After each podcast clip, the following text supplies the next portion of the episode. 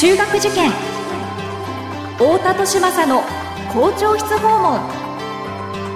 太田利政です。有名中学校高等学校の校長室を訪ねていく校長室訪問。今回は東京都小金井市にある私立の学校武蔵野東中学校の校長先生にお話を伺います。学校は個性で選ぶ時代入試も模試も出会いの場です。思考コードという新しい基準で子どもたちと学校の可能性を広げたい。私たちは首都圏模試センターです。太田利政の校長室訪問。文化放送ポッドキャスト QR 太田利政の校長室訪問。それでは武蔵野東中学校の校長。菊池千恵子先生にお話を伺っていきましょう。菊池先生よろしくお願いします。よろしくお願いします。はい、えー、武蔵野東中学校ということであのこの番組実はですねあの、圧倒的にその中高一貫校という、まあ、いわゆる言われる学校ですね、の校長先生にお話を伺ってきたんですけれども、えー、ちょっとその中高一貫校というのはちょっと違う学校なわけですよね。ねはい。それもあの、後ほど、あの、伺っていきたいなと思っているんですけど、まずですね、この武蔵野東中学校というのはどんな場所にございますでしょうかね？はい。と武蔵野東中学校はあの東京の小金井市にある学校なんですね。はい。で、あの、雰囲気としては、あの、都下なので、えー、緑の多い住宅地の中にありまして、えー、周辺には小金井公園とか、いくつか大学も多い地域なんです。あ、そうですね。なるほど。最寄りの駅はどちらになるんですか、はい、最寄りは、あの、JR 中央線の東小金井です。なるほど。東小金井駅から、歩いて。歩いて8分ぐらいですね。うん、割と近いですね。はい。まあ、そういう環境にある武蔵野東中学校なんですけれども、まあ、先生からご覧になってですね、武蔵野東中学校というのはどんな学校だというふうに言えるでしょうか？はい。小規模ながらも、生徒たちが自分たちで活動する生徒会があったり、うん、それから行事や部活が盛んであったり、はい、非常に活発な雰囲気のある学校なんです。うん、で、あの、先ほど、あの、ありましたけれども、一番の特色は、はい、私立には珍しく、上級校として普通高校を持たない。だから、全員が高校受験をする、進学校としての私立中学校ということになります。そこがすごく珍しいですよね。そうですね。ええーうん、あの、校風とかですね、生徒さんたちの雰囲気っていうのは先生からご覧になってどういう、はい、生徒さんだというふうに。はい。えー、そうですね。あの、わざわざあの高校がない学校として選んできますので、うん、はい。たちはあの自分たちで次に高校受験をするんだということが分かって、入ってきてますので、うんはい、非常に積極的にあの勉強する子たちなんですね。なるほど。ただ、あの、ただ学習をするっていうことだけじゃなくて、はい。あの、私たちの学校、最近あの、教育の重点としているのが、ええ。まあ、新たな価値観を創造するための、本質的な学びができる、まあ、そういった生徒を育てていきたいなというふうに思っているわけなんです。うん、なるほど。まあ、つまり、うん、あの、これから子供たちが大人になっていったときには、えーはい、今の世の中と違う世の中を作る。その時には、新しい価値観が作られるんですけども、はい、多様な価値観を認め合う人々の、まあ、つながりを作ることのできるリーダーになってほしいなという気持ちがあるんですね。なるほど。多様な価値観を持ってる人たちを、まあ、結びつけて一体化していくっていうような意味でのリーダーっていうことですね。そうですね。で、うん、あの、もう一つの特色として、あの、はい、東学園には、あの、自閉症の子供たちが一緒に学ぶという教育があるんですね。はい。で、うん、我々はそれをあの、混合教育と呼んでるんですけども、はい。まあ、クラスやあの授業は別なんですけれども、えー、あの、そういった障害のある子が学校の中にいて、その子たちと一緒に行事とか、学校生活を作り上げていくっていう経験が、はい、まあ、まさしく将来の共生社会のリーダーたちになれる、そういった資質、うん、そんなものが学校生活で養われる、まあ、そんな特色があります。なるほど。そのその混合教育というのがやはりすごく、あのこの、まあ、ユニークなあ、はい、ところかなというふうに思うんですけど、はいはい、先ほどのその全校生徒で300人というのは、はい、えー、そういった生徒さんたちも含めての人数ということですよね。3分の1ほどですね。あの、3分の1ほど。いるんですけども、うん、まあ、クラスや授業は別なので、一緒にやるのは、まあ、学校生活一緒にできる、まあ、清掃だったり、まあ、行事だったり、まあ、そんな部分なんですけども、まあ、あの、何かやってあげようという意識じゃなくて、本当に仲間として、なるほど。るという特色があります。なるほど。これ、混合教育って、英語で言うときは、この inclusive education という言い方でよろしいですよね。今、ようやく日本でもそういったことの必要性が、はいえー、言われるようになってきていますけれども、はい、これを以前から、えー、温校では、えー、行ってきていて、はい、この混合教育をしていきながら、かつその、えー、中学生たちは、えー、高校受験に向けて、それぞれの目標を掲げて頑張っていると。はい。そういうね、3年間を過ごしている学校なのかなと思いますけれども。まあ、よくあの、混合教育のことは言われることなんですけども、まあ、県知事の教育っていうところでは、やはり、健常時の普通の教育のところにおいては、やっぱりすごくいろんな教育の特色が他にもあるんですね。ええで、まあ、一つは、あの、一番最初に言った、あの、生徒会活動というところなんですけども、はい。ね、あの、普通中高一貫だと高校生がリーダーシップを取ると思うんですけども、はい、中学校までの学校なので、うん、中3が一番のリーダーになるんです。はい、で、あの、委員会っていうのがそれぞれあるんですけども、えー、あの本校の委員会っていうのは人数制限もなく、全員が入りたい委員会に入って、それから新しいビジョンを掲げて、毎年新しいことをやりなさいというような、まあそんな方針なんですよ。そうすると、あの、中3のリーダーたちは、あの先輩たちがやったことをなぞるんではなくて、うん。はい、本当にあの、丸ごと行事や学校生活を私たちがこう、やらせていくという方針なので、まあ、その中で、毎年新しいことをやっていくんですね。なるほど。これはあの、まあ、中学生ぐらいになりますと、自分の力でいろいろやっていくっていうことが楽しい時期なので、うん、子供たち自身の人間性がすごく成長するということなんです。なるほど。はい、それから、あの、学習の面でも、ちょっと独自のものがありまして、ええそれはあの、まあ、最近、教科横断型というようなことを言われてますけども、はい、前から、あの、教科横断型のコラボ授業っていうふうに、そういうふうに言ってるんですけど、コラボ授業、はい。いくつかの教科の先生が一緒になって授業をやるというのがコラボ授業、なるほど。で、これがあの、割と頻繁に新しいアイデアでなされていきまして、その先には、あの、探究科っていう授業があるんですね。はい。はい。あの、探究っていうのは、あの、最近どこの学校でもやってると思うんですけども、はい。本校では15年前から、ああ、そうですか。で、探究科っていう授業のコマがあるんです。で、まあ、それはあの先生が教えるのではなくて、まあ、学習の先にある、まだ答えが出ていないようなことについて、子供があの問いを立てて、オリジナルの答えを出す経験を積んでいくというものなんですけども、それがなかなかユニークなものが多くてですね。ユニーク、うん、はい。例えば、その、うん、あの、例えば、えー、ディズニープリンセスを探求するんですけども、うん、あの昔と今はどれだけ違うかということを、もう映画を全部見て、それを分析していくと。すごい社会学的ですね。そうなんですね。あとは、まあ、リサイクルに特化した紙の傘をいくつも作って、うんうん、実際に使えるものを作ってみたり。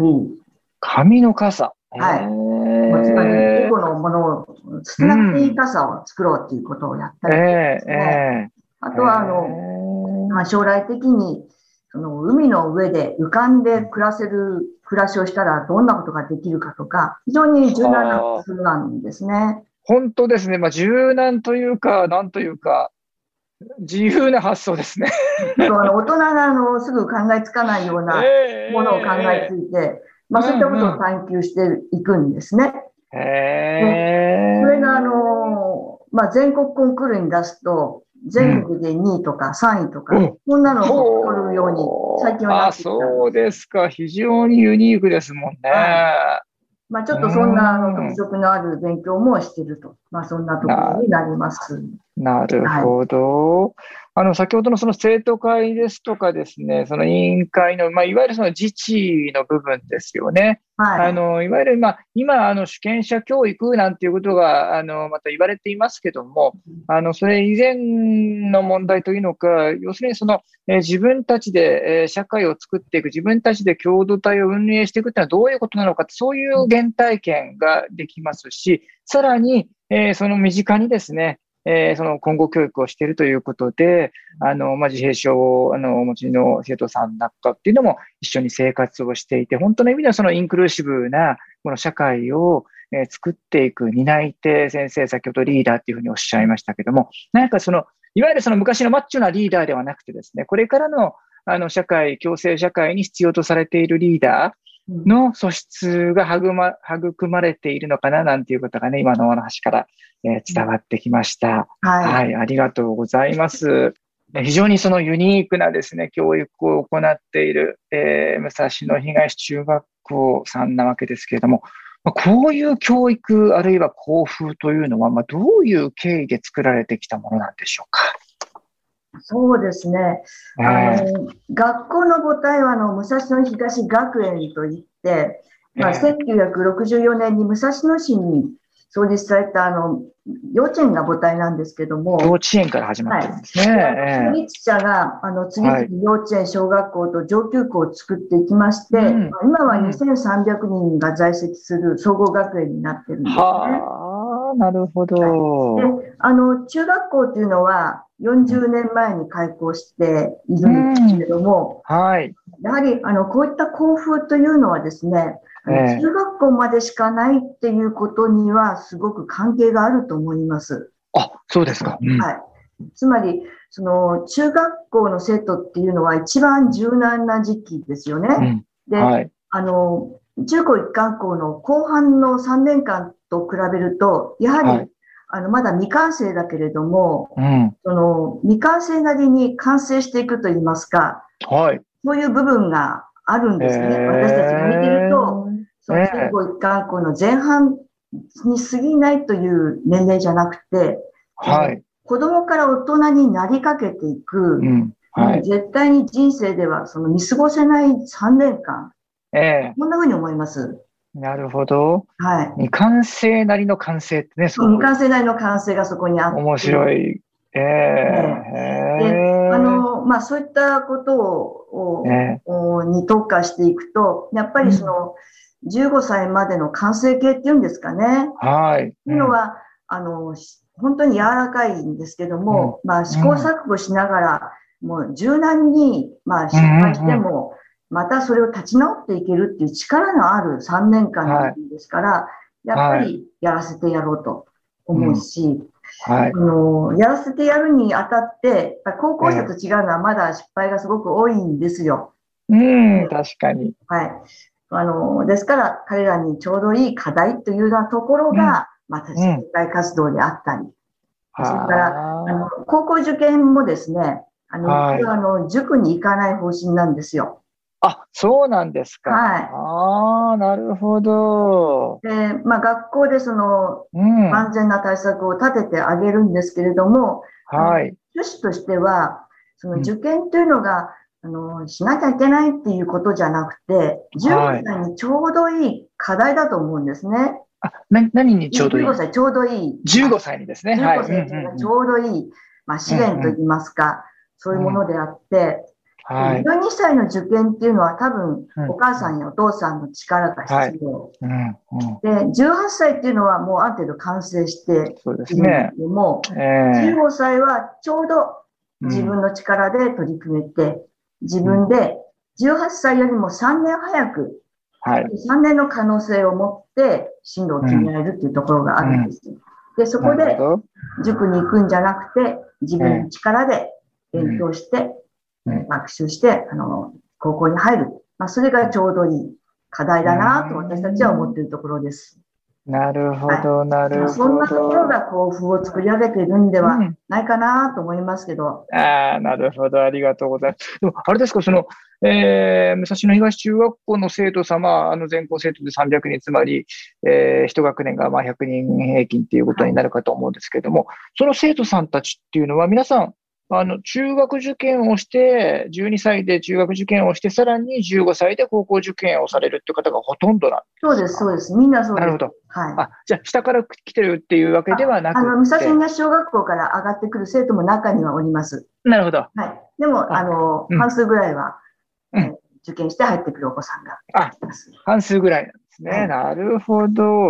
ね、そうすると、じゃあ、中学受験の、えー、まあ、厳しさも知っていながら15歳で、またその時とはちょっと違う、はい、えー、親との距離感の中でもう一度受験を、えー、経験すると。これが、えー、ちょうどいい、えー、課題になってるんじゃないかということですよね。はい、なるほど。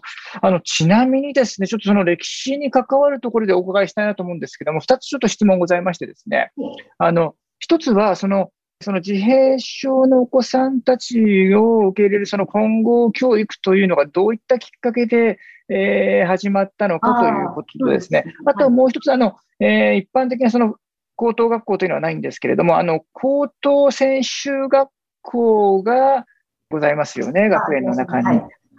あの、ここへの進学とかですね、そういったのはどういう状況になっているのかというのをちょっと伺ってみたいなと思うんですが。まずあの、自閉症のお子さんを受け入れるきっかけになったのは、創立者が幼稚園を経営しているときに、まあ、えーまあ、どこの幼稚園も受け入れてくれないというようなことをおっしゃるお母様がいらっしゃって、現地で受け入れましょうというふうに創立者が受け入れたのが始まりなんです。なるほど。で、まあそういった方が、うん、まあ一人二人と増えていき、うん。うん、北原清という創立者が、あの、はい、の教育者としての経験から、あの、昔はあの、健常な子も、障害のある子も同じクラスで学んでいて、お互いに学び合っていた。はい。一緒にできるんじゃないかというような経験から始まったことなんですね。なるほど。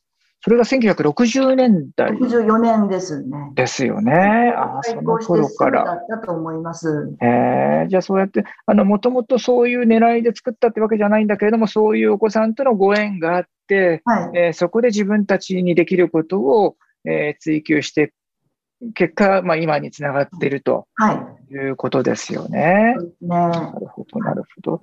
あともう一つの、え高等専修学校というのは、はい。え当事者があの次々と上の学校を作っていったときに、はい、自閉症のお子さんが社会に出るまでのあと3年間、はい、職業教育をきちんとその準備をしてから社会に出しましょうということで、最後に作られた学校なんですね。なるほど。で、あの、健常児の方は、あの、高校受験をしなさいということだったんですけども、うん、現在、高等専修学校には、はい、あの、まあ、公立や何かの中学校からの、あの、はい、入学者もありまして、また新しい混合教育の形が作られている学校になります。ああ、そういうことですか。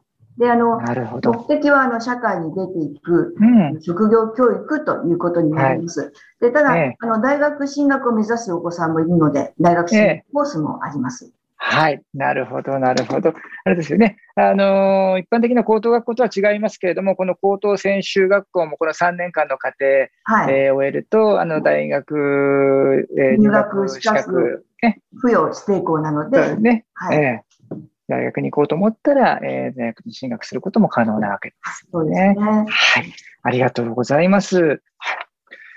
えー、っと、この二つ目の質問はよろしいですか？次の質問。はい、どうぞ。大丈夫ですか？はい。えー、そういう非常にユニークな、えー、教育を行っている、えー、そして非常にユニークな、まあ、歩みを経てきた、えー、武蔵野東中学校なんですけれども、この、えー、武蔵野東中学交流の教育のエッセンスをですね、え何かその一般のご家庭の子育てでも取り入れるヒント、あるいはアドバイスのようなものをいただければと思うんですが、いかがでしょうか？はい。えっ、ー、と、それでは2つなんですけれども。はい、うん、2つ。ね、あの、この12歳から15歳ぐらいの思春期の入り口にある子供たちっていうのは、もう親が離れていかなければならない時期になります。はい、で親御さんがいつまでも自分がということではなくて、うん、あの親以外の人に育ててもらう、そういう覚悟を持つことではないかなと思います。なるほど。親以外の大人との接点ですね。はい。だから学校ですと、うん、まあ学校の先生であり、あとは友達だったり、はい、その中で揉まれていくっていうことを、に委ねると、はい、そういったことが大事かなと思います。なるほど。あ、それは、あの、親以外のえっ、と、必ずしも大人ではなくてもおと、お友達。大人じゃない場合もありますよね。でも、なるほど。学校では、まあ多分先生だったりするんですけども、うん、まあ親以外の社会の中で育ててもらうっていうことが必要かなと思います。なるほど。ね、逆に言えばその親が抱え込んじゃいけませんよっていう。そうですね。親が育てられないという時期であることを受け入れましょうということですね。なるほど。はい。ありがとうございます。これが一つ目ですね。はい。ただ、親御さんが気にかけなければいけないのは、やはり未熟なお子さんにどう心をかけるかということなんですけども、はい、高校ではよくあの、目に見えない手を添えるっていうふうに言います。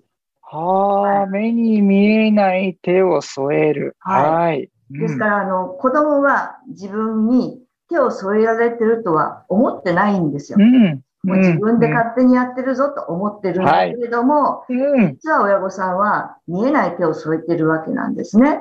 ね。うん、はい。で、自分ができるようになったんだなと親御さんが思ったら手を離せばよいと。うん。はい、まあそんなところでしょうか。なるほど。はい、だから本人に気づかれないようにそっと、はい、えー、手を添えて、えー、あ、もうこれ手離しても大丈夫そうだぞって時には、またこれ本人に気づかれないようにさっと手を、はい、えー、離してあげて、はい、で、本人はなんかもともと自分できてたもんね、みたいな、それぐらいの感じでいいということですかね。はい。はい、なるほど、なるほど。反抗期の子供でもあるので、まあ、それがいい親子関係なんではないかなと思いますね。うん、うん、そうですよね。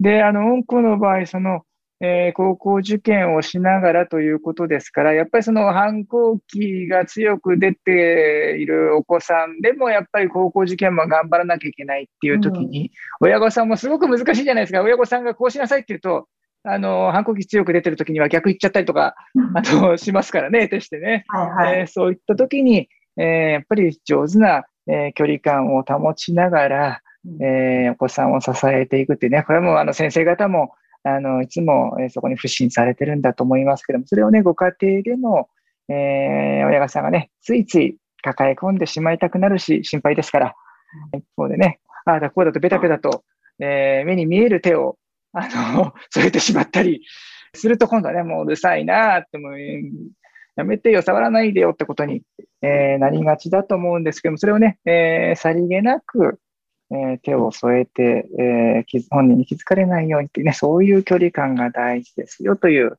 お話だったかなと思います。はい。校長室訪問。今回は武蔵野東中学校の校長、菊池千恵子先生にお話を伺いました。菊池先生、ありがとうございました。ありがとうございました。